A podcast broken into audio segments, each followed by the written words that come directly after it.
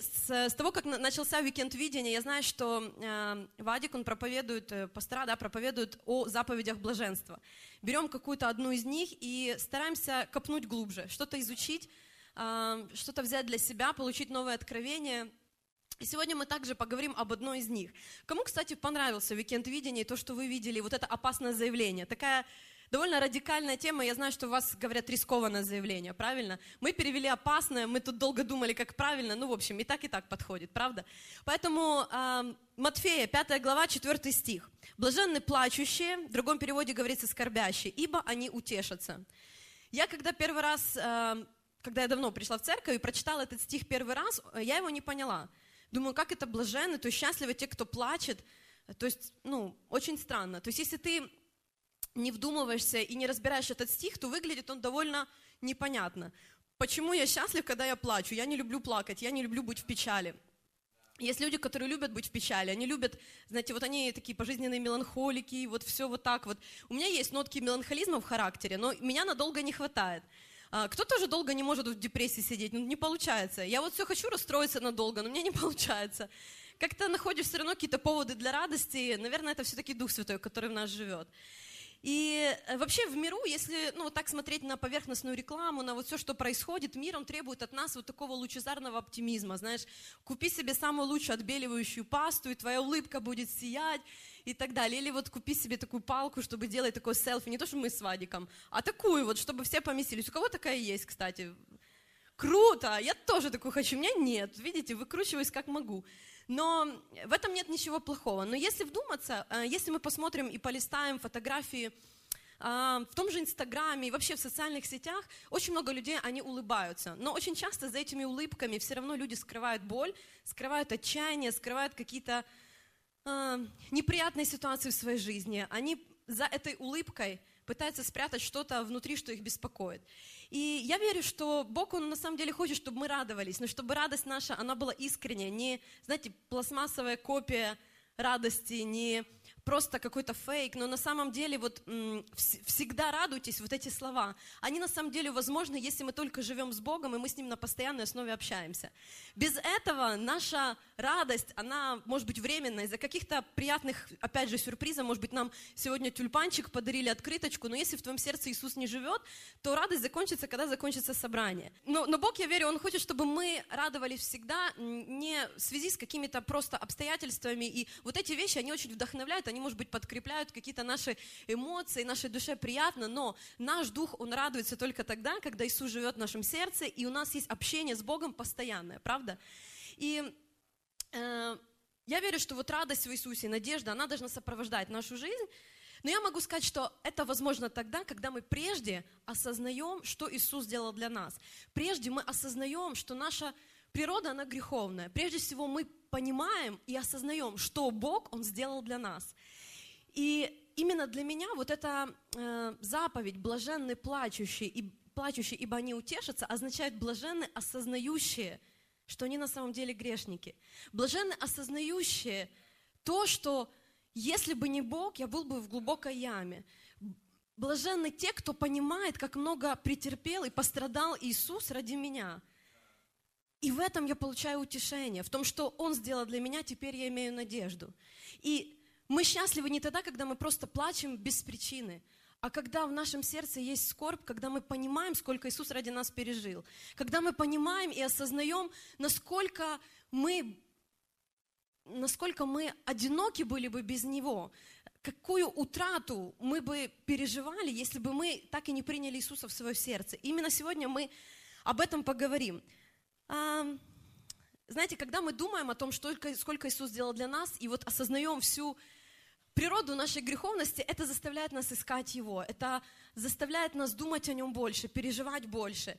И это очень важно, потому что если мы успокаиваемся, знаете, и просто принимаем как должное то, что Бог делает для нас, мы можем где-то иногда потерять вот эту ценность благодати, которая была явлена каждому из нас. Этого никак нельзя делать. Наши сердца, я верю, они не должны покрываться такой, знаете, толстой коркой жира и такие, знаете, неповоротливые и нечувствительные должны быть. Но мы с вами а, должны быть чувствительны к Его воле в нашей жизни, к Его делам. Именно тогда наша жизнь, она будет расцветать, она будет двигаться вперед. Это то, что Бог хочет для каждого из нас, чтобы мы были счастливы, блаженны и этим делились с другими.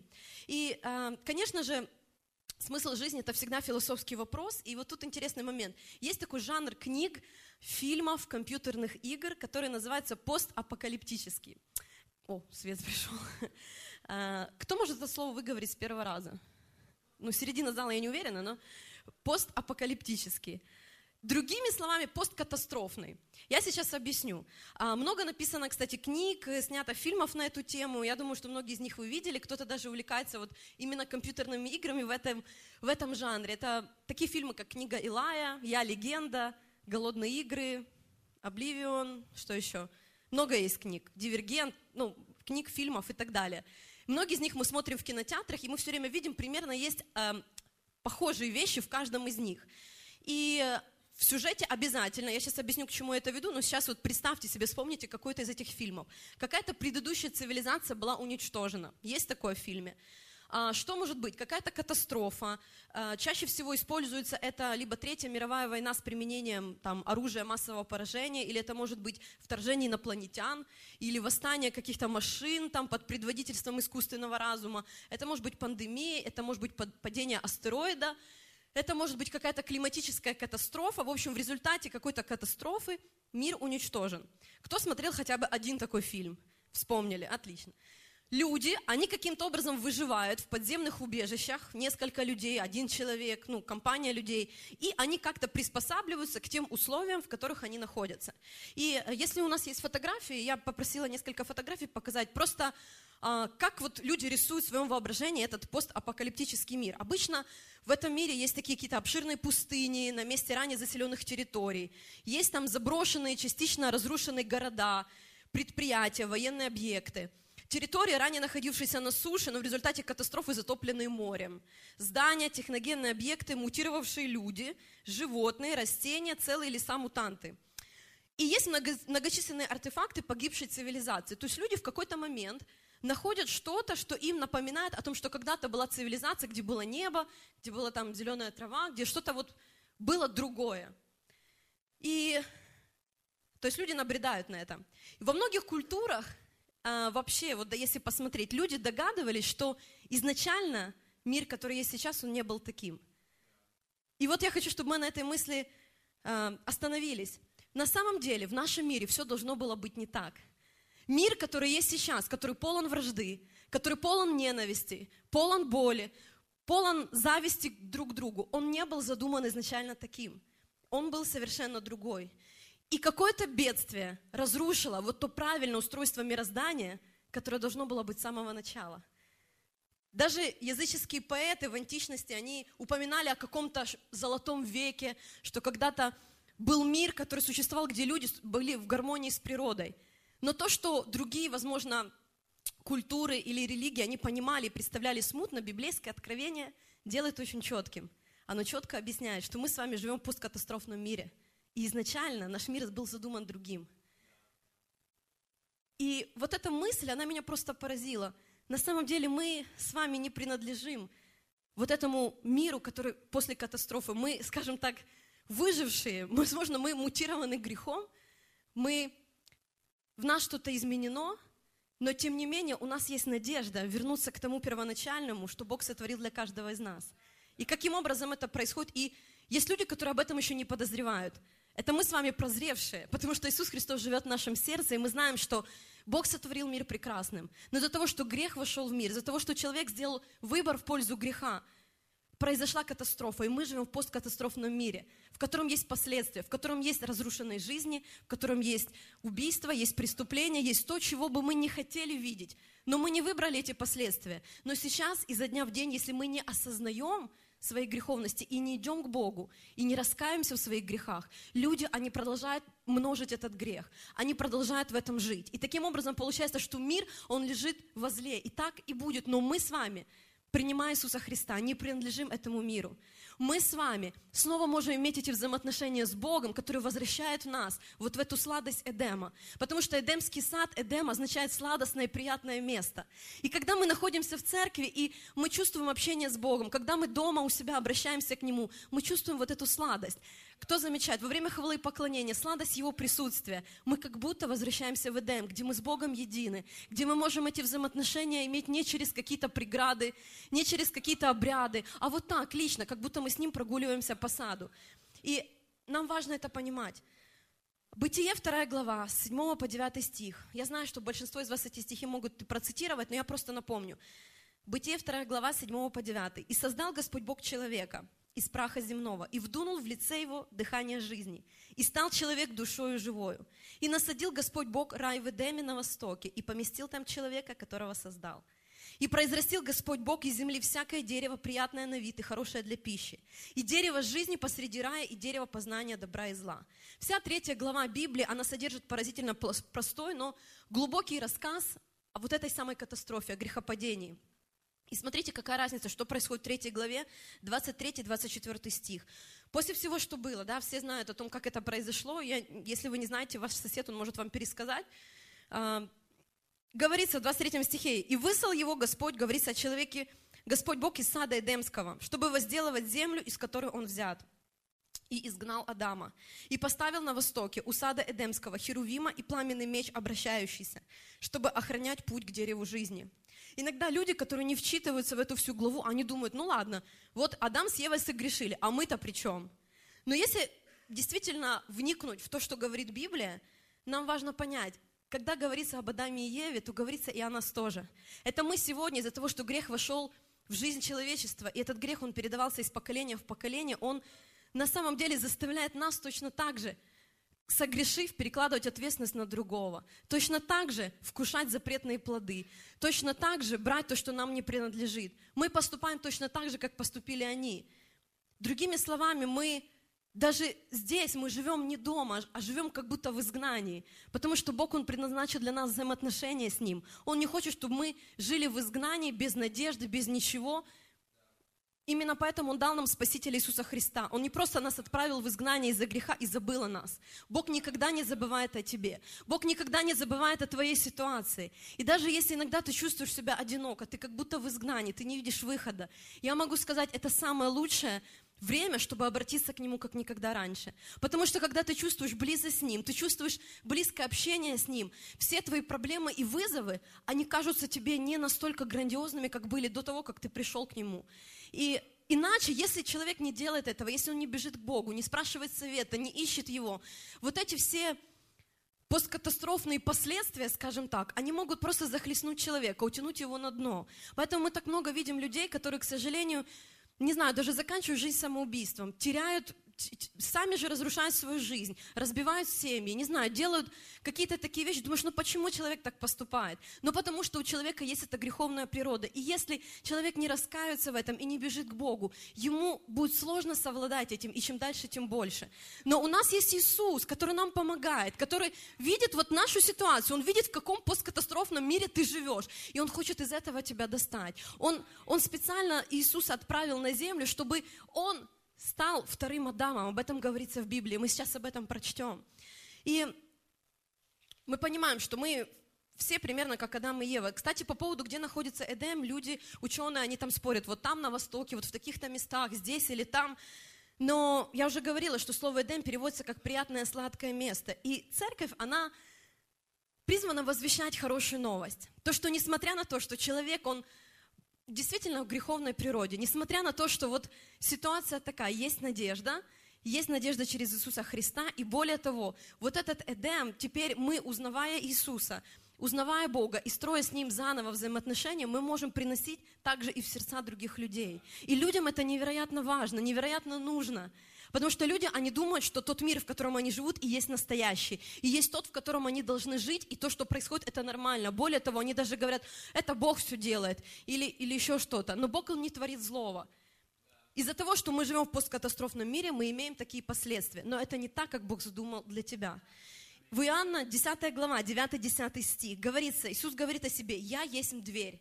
Кто войдет мною, тот спасется. И войдет, и выйдет, и пажить найдет. Вор приходит только для того, чтобы украсть, убить и погубить разрушить этот мир, да? Но я пришел для того, чтобы имели жизнь и имели с избытком. И когда мы осознаем, вот осознаем все, что происходит, осознаем, где бы мы были без Него, чтобы мы бы так и дальше жили в этом посткатастрофном мире, когда мы осознаем, мы, мы бежим к Богу еще сильнее. Мы получаем это утешение. Мы плачем, может быть, из-за тех людей, которые пока еще не с Богом. Мы сопереживаем тем людям, которые погибают, может быть, сотнями и тысячами. Но при этом мы имеем утешение и надежду, что Бог может достичь многих людей, что Бог спас нас, и Он может спасти других людей. Мы не просто плачущие и точка. Мы находим утешение. И я верю, что через нас и другие люди могут найти утешение. Для... Именно поэтому мы говорим «добро пожаловать домой». И мы говорим тоже вот в Киеве, я знаю, это актуально и здесь тоже. Есть большая разница между приветливой и такой, знаете, а, вежливой церкви, церковью и гостеприимной церковью. Приветливая церковь, они встретят и скажут тебе, а, привет, классно, что ты пришел, и все. Но если церковь на самом деле гостеприимная, то мы не просто здороваемся с человеком, мы провожаем его на место, мы убеждаемся, что с ним все в порядке, мы строим с ним взаимоотношения на неделе, мы хотим подключить его к тому, что происходит, чтобы, найдя эти взаимоотношения с людьми, человек увидел, что люди объединены чем-то, что есть что-то больше, что их объединяет, кроме общих вкусов, интересов или разницы какой-то, не знаю, все что угодно. И найдя взаимоотношения с людьми, потом человек, он, он иногда находит взаимоотношения с Богом, а не наоборот. В моей ситуации было так. Я пришла в церковь, когда мне было 14 лет. И я полгода просто была, ну, просто приходила, я участвовала в танцевальной команде, участвовала просто куда меня водили, вот так вот.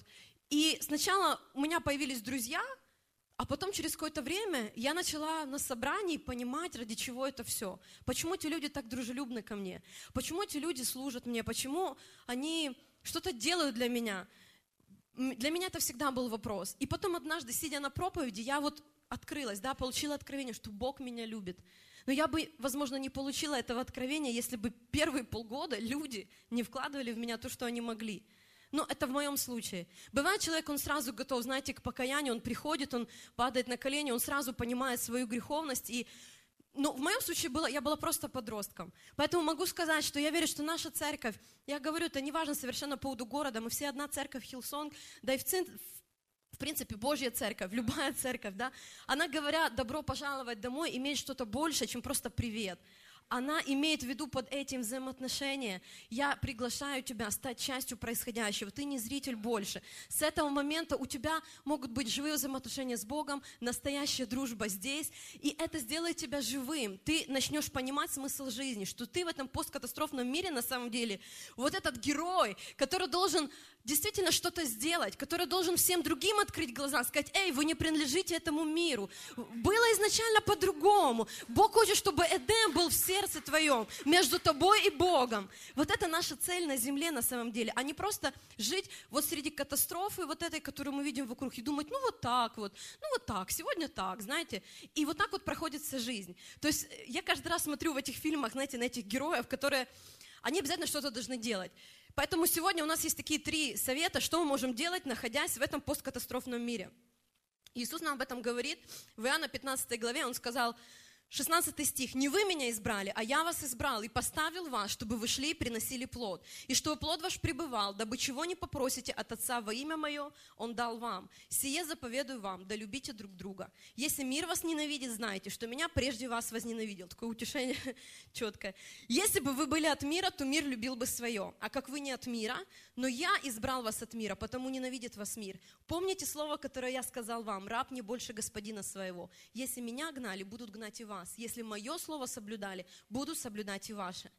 И я верю, что есть много вещей, но я скажу три, которые мы можем совершать, находясь, вот живя в этих обстоятельствах. Я верю, что мы выжили не просто так, что мы приняли Иисуса Христа не просто так, что есть миссия для каждого на этой земле, свой путь, свое предназначение. Именно по этой причине Бог дал тебе твои таланты, твои способности, дал тебе такой характер, дал тебе какие-то такие вещи, которые уникальны в своем роде, потому что каждый человек, он уникален. Уникален внешне, уникален внутренний, но это все по причине. Не просто, чтобы мы такие разные сидели в зале и просто смотрели друг на друга, но потому что он знает, что есть, он поместил тебя специально в то общество и в то окружение, на которое ты можешь повлиять, которым ты можешь открыть глаза и сказать, эй, люди, этот мир, он после катастрофы, он был задуман другим. Он не был задуман с болезнями, завистью, со злостью, с ненавистью. Итак, что мы можем делать? Первое – это сеять надежду в сердца. Может быть, у тебя нет много денег, может быть, у тебя нет много связей, но ты можешь делать хотя бы это. Ты можешь сеять надежду в сердца. 1 Коринфянам 15 глава, 45 по 47 стих. Так и написано, первый человек Адам стал душой живою. А последний Адам есть дух животворящий, но не духовное прежде, а душевное, потом духовное. Первый человек из земли перстный, второй человек Господь с неба. Здесь говорится, что Иисус это как последний Адам. Первый Адам он согрешил, но Иисус пришел, чтобы восстановить эти взаимоотношения между нами и Отцом Небесным, чтобы примирить. И нам важно говорить людям, что у, на, что у них есть надежда. Потому что люди, когда они живут в этом мире посткатастрофы, да, они не понимают, где есть надежда. Ну вот смотрите, сколько убийств. Ну вот посмотрите вокруг войны, посмотрите, люди голодают, посмотрите несправедливость и так далее. Но среди этого всего все равно есть надежда, потому что все эксперты, которые судят, например, или прогнозируют там, не знаю, политическую ситуацию или экономическую ситуацию, они судят в контексте сегодняшнего дня, они судят в контексте истории страны, они, может быть, судят в контексте еще чего-то, но только Бог, Он раскрывает свой вечный план. И Он смотрит на все в контексте вечности. Это одна нитка от бытия, от бытия и до откровения. И в этом всем, в этом огромном плане мы сейчас вот находимся в определенном отрезке истории. И Бог, я верю, Он творит свою волю через эту церковь, и Он спасает людей. Поэтому наша задача не паниковать, а Боже, что делать? Мы живем в таком мире, все развалится, мы все умрем. У нас есть надежда на нашего Бога Иисуса Христа. И Он ведет нас по своему вечному плану. Поэтому наша задача доверять Ему и сеять эту надежду в сердца других людей. Говорить, чтобы они судили не в контексте вот сейчас ситуации, знаете, в контексте курятника, но они смотрели как Бог смотрит, с перспективы, потому что Он вне времени, Он понимает все, что было вчера и сегодня и завтра. И нам важно говорить Ему, говорить людям об этом. То есть мы сегодня можем принести действительно Эдем сердца людей, вот эти взаимоотношения с Ним. Кроме Спасителя, надежды у нас больше не на кого, не на кого и надеяться, ни на какого человека, ни на какого правителя. Сказано, что он, он новый Адам. И второе, что мы можем делать, это давать людям вакцину от страха. Обычно герой в этих фильмах, если вы видели, он обязательно должен найти какое-то противоядие, какой-то ключ от лаборатории, где там что-то хранится, какая-то вещь, что-то такое важное, что спасет весь мир, остановить там бомбу какую-то. Вчера так интересно «Пятый элемент» смотрели, мы с Наташей попали. Сколько этому фильму лет уже, все равно мы смотрели. Интересно было. Тут не в Брюсе Уиллисе вопрос, в целом хороший фильм. Но как раз это было в тему. Итак, давать вакцину от страха. Потому что вера в Иисуса Христа, она наполняет наше сердце любовью, а любовь, она изгоняет страх. Все очень просто. В 1 Иоанна 4 главе 15 стих. «Кто исповедует, что Иисус есть Сын Божий, в том пребывает Бог, и Он в Боге. И мы познали любовь, которую имеет к нам Бог, и уверовали в нее. Бог есть любовь. И пребывающий в любви пребывает в Боге, и Бог в нем». Любовь до того совершенства достигает в нас, что мы имеем дерзновение в день суда, потому что поступаем в мире всем, как Он. В любви нет страха. Но совершенная любовь изгоняет страх, потому что в страхе есть мучение. Боящийся несовершен в любви. Это важно понимать, когда мы говорим людям о вере в Иисуса Христа, Вместе с этой верой их сердце наполняет любовь. А когда их сердце полно любви Божьей, они уже не боятся. Они уже не боятся каких-то обстоятельств. Им уже не так страшна экономика, им не так страшно влияние других людей. Им не так страшны их собственные проблемы. Потому что в их сердце есть любовь Божья. Это происходит сверхъестественно. Это не та обыкновенная любовь, которая, ну, как знаете, просто привязанность, допустим, к человеку или, не знаю, собаку. Все любят собак или кошек. Это вообще не то. Это особенное чувство. Когда, знаете, как мое сердце переполнено любовью к собаке, знаете. Это не решит твои страхи и твои проблемы. Или там мое сердце переполнено любовью к маме, ну, ты за нее начинаешь, наоборот, больше переживать, когда ты ее сильно любишь. Это в моем случае так. Я всегда волнуюсь, мама, как там, как дела? Но именно любовь к Богу, она изгоняет страх. Вот это любовь. Потому что когда ты веришь в Иисуса, ты Ему доверяешь, любовь это настолько тебя наполняет до краев, страхи, они кажутся тебе просто незначительными. Как это происходит, непонятно. Но когда страх изгнан из твоего сердца, ты можешь смело по вере, знаешь, с трезвым рассудком предпринимать какие-то шаги. Потому что когда ты наполнен страхом, ты паникуешь, ты не знаешь, как тебе поступить. И в таких вот... Э, нечетких моментах нельзя принимать важные решения. Это ты можешь потом просто о них пожалеть. Это ну, я просто вот сколько, сколько вот знаю, вот часто общаемся с людьми, и человек чего-то боится, боится, что что-то пойдет не так, или боится, э, не знаю, боится, что он не выздоровеет, или еще что-то. И на, на почве страха он принимает какое-то очень, не знаю, жизнеполагающее решение.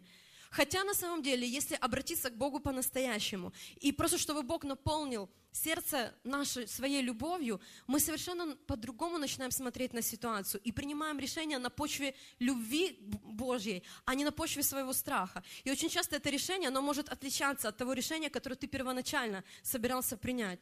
И я верю, что Бог, Он каждого из нас призывает не паниковать, не быть в страхе, но Верующий человек – это тот, которого наполняет Божья любовь, который, даже вот он бы, знаешь, ну хотел бы обидеться надолго, вот хотел бы, может быть, как-то, ну вот, отри... и не получается. Вот не получается, потому что в твоем сердце есть Божья любовь, она тебе не дает, не дает э, ненавидеть врагов. Ты просто их любишь, ты даже не знаешь, как это происходит. Оно само. Потому что Бог это делает. И третья, третья вещь, которую человек, да, мы герой посткатастрофного, даже не фильма, это жизнь, Третье, мы можем предложить людям надежное укрытие. Тоже герой обычно там находит какое-то место, где всех, куда он всех ведет и спасает. Церковь, семья, поддержка братьев и сестер и есть то надежное укрытие, которое мы сегодня можем предложить людям. И Конечно, речь идет прежде всего о, э, ну, как бы, да, можно сказать, прекрасные стены и так далее, но, конечно же, суть в нашей, вот именно в этих людях, сидящих здесь.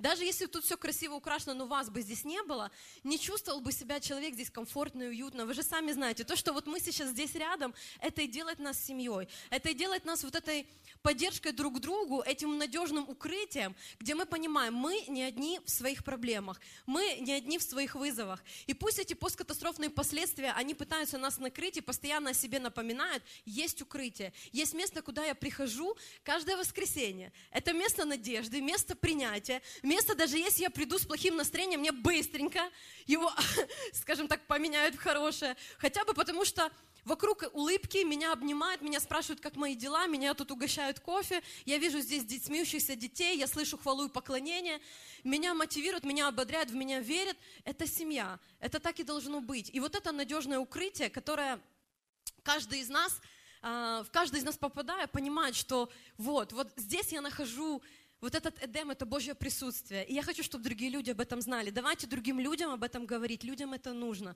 Людям нужно это укрытие. И несмотря на то, что вот, да, в Библии даже стих «Мир лежит возле», зло не руководит всем сегодня. А, Бог, Он все равно держит все в своей руке. Он держит нас в своей руке, Он, он все совершает по своей воле и своему плану. И, знаете, в эти дни, вот в связи с а, обилием вообще происходящего вокруг, каждый научился настолько так э, смело высказывать свою мысль, высказывать свою мысль, там, допустим, в соцсетях и так далее. И вот если посмотреть, у нас сейчас каждый второй – это военный эксперт, у нас каждый второй – это реально политик, это аналитик, это человек-психолог, и даже психиатр, смотря в какое русло зайдет беседа. Но Бог, Он призвал нас прежде всего, прежде всего вот понимать, что мы э, для того на этой земле, не для того, чтобы показать себя как самого умного человека, не показать как самого такого, у нас на украинском слово досвидченный, это как опытный, да, но показать э, себя как человека, который ценит, что он является частью Божьей семьи. И все, что делать, это предлагать надежду сердцам людей, предлагать им надежное укрытие, делать добрые дела по вере, позволить, чтобы Бог наполнял нас Его любовью, и это совершенно поменяет наш подход, даже иногда, ну, мой подход меняет к тому, что я, например, э, помещаю в те же возможности, ну, вот в соцсети это всегда возможность высказаться.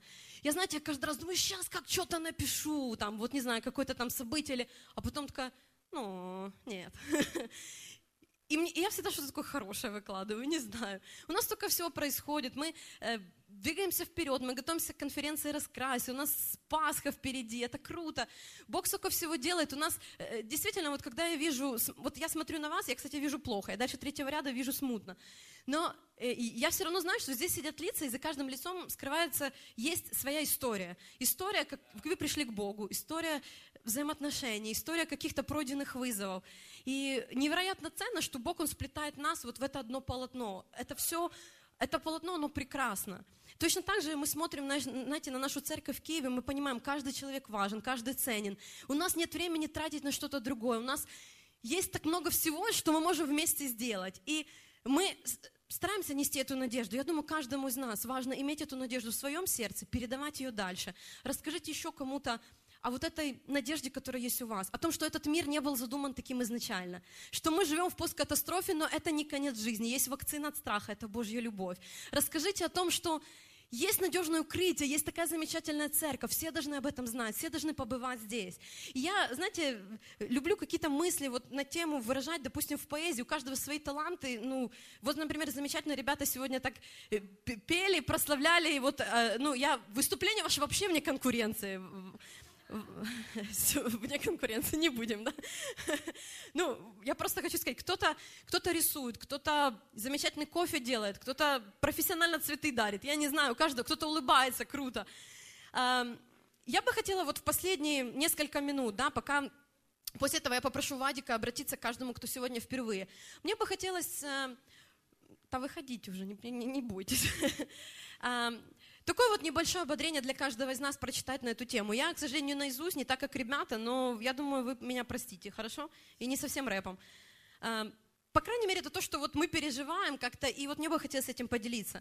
Причина моей радости, причина моего пения, причина силы во время слабости, причина славословия и вдохновения, причина служения, независимо от жизненной математики, вычитания или умножения, причина моей стойкости, несмотря на чей-то возможный сарказм или колкости, причина исканий, причина откровений, открытий, в свете всех насущных новостей и туманных событий. Иисус, только Иисус, неугасимый, неотразимый, преображающий свет во тьме, ведущий от порой нападающей душевной печали к Духа Святого печати на Духе моем, от моей глупости к Его глубине, рука Его вовеки на мне, сильна провести, сильна пронести, сделать щелк, сделать shift, сделать клик, от сердечных разрезов к ярким рассветам, от поражения к поразительному, от конца к концепции, от карикатуры к картине, от больших переломов к большим переменам, от сомнений призраков к убеждениям, принципам, от обожженного болью лица к обожанию воли Отца, от тишины и голода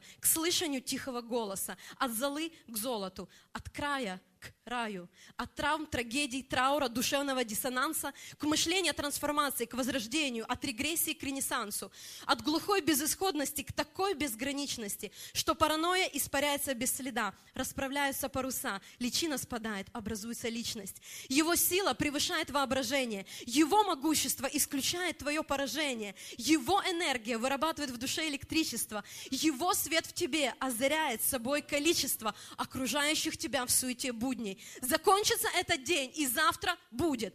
Встречают нас люди, пускай по внешнему, но задают вопросы потом о вечности. И в конечном итоге они устало, таки поднимают свое забрало, раскрывают перед и так все видящим все грехи, раскаиваются и становятся в миг легки, парят, свободные от тоски, смотрят на все другими глазами. Теперь они не одни и совершают свой путь не сами. Восходит для них ослепительная заря, понимают, живут не зря и тебя за прозрение благодаря уже не посмотрят, богат ты или беден. Скажут они как вывод, вижу Бога в тебе я. Я верю, что это для каждого из нас. Все, что нужно людям, это увидеть Бога в тебе. Вот эту надежду, вот эту любовь, которая наполняет нас. Давайте будем стремиться к этому.